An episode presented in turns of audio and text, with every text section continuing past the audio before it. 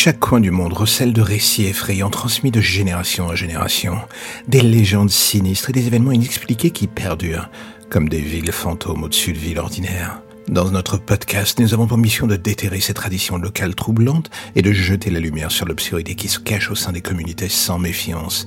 Munissez-vous d'une lampe de poche et joignez-vous à nous dans un voyage autour du globe à travers des asiles abandonnés, des forêts maudites et d'autres cauchemars, venant tout droit de votre propre jardin.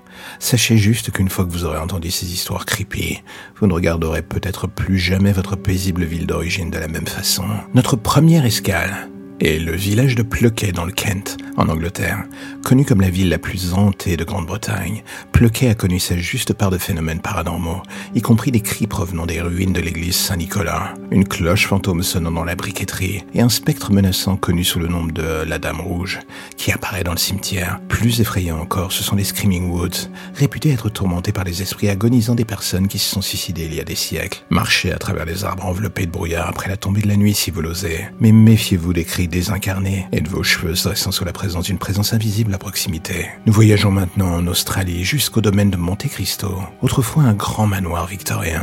Il est maintenant abandonné après les décès tragiques d'une jeune famille dans les années 1930. La légende locale raconte que le berceau de la nurserie se balance tout seul, que les portes claquent et que le fantôme d'une femme de chambre en noir erre dans les couloirs délabrés. Un seul regard sur le manoir en ruine, impressionnant et il est facile de croire que des esprits vengeurs l'occupent encore. Pour une peur supplémentaire, vous pouvez y réserver une nuit. Vous y passerez la nuit d'ailleurs avec les fantômes. Enfin, si vous survivez jusqu'au matin. De l'hémisphère sud, nous traversons le Pacifique jusqu'au Japon, où la forêt Aokigahara, près du mont Fuji, a une réputation pour le moins lugubre. Connue sous le nom de la mer des arbres, d'innombrables personnes se sont égarées parmi les arbres denses pour ne jamais revenir. On dit que leurs fantômes hantent la forêt ainsi que leur esprit en colère, connu sous le nom de Yurei. Avec tant de suicides commis là-bas, Aokigahara est associé à la mort, donnant à la forêt une atmosphère menaçante. Même les oiseaux y sont étrangement silencieux, tandis que le vent hurlant à travers les arbres ressemble à des lamentations tourmentées. Enfin, nous arrivons dans la petite ville de Dudleytown,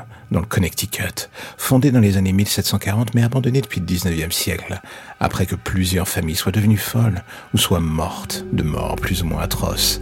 Les ruines ont été laissées à pourrir, enveloppées de sombres légendes, de malédictions, et surtout de fantômes. Les visiteurs signalent des pannes d'équipement, des silhouettes sombres, tout cela se faufilant derrière des arbres et des poches de froid inexpliquées dans toute la région. Connue comme l'un des sites les plus hantés du Connecticut, il ne reste plus que des trous de fondation et des cheminées effondrées des maisons hantées de Dudley Town. Des cris désincarnés dans les bois, aux ruines inquiétantes traquées par les esprits, ces destinations prouvent que votre propre communauté pourrait bien dissimuler des secrets glaciales, elle aussi.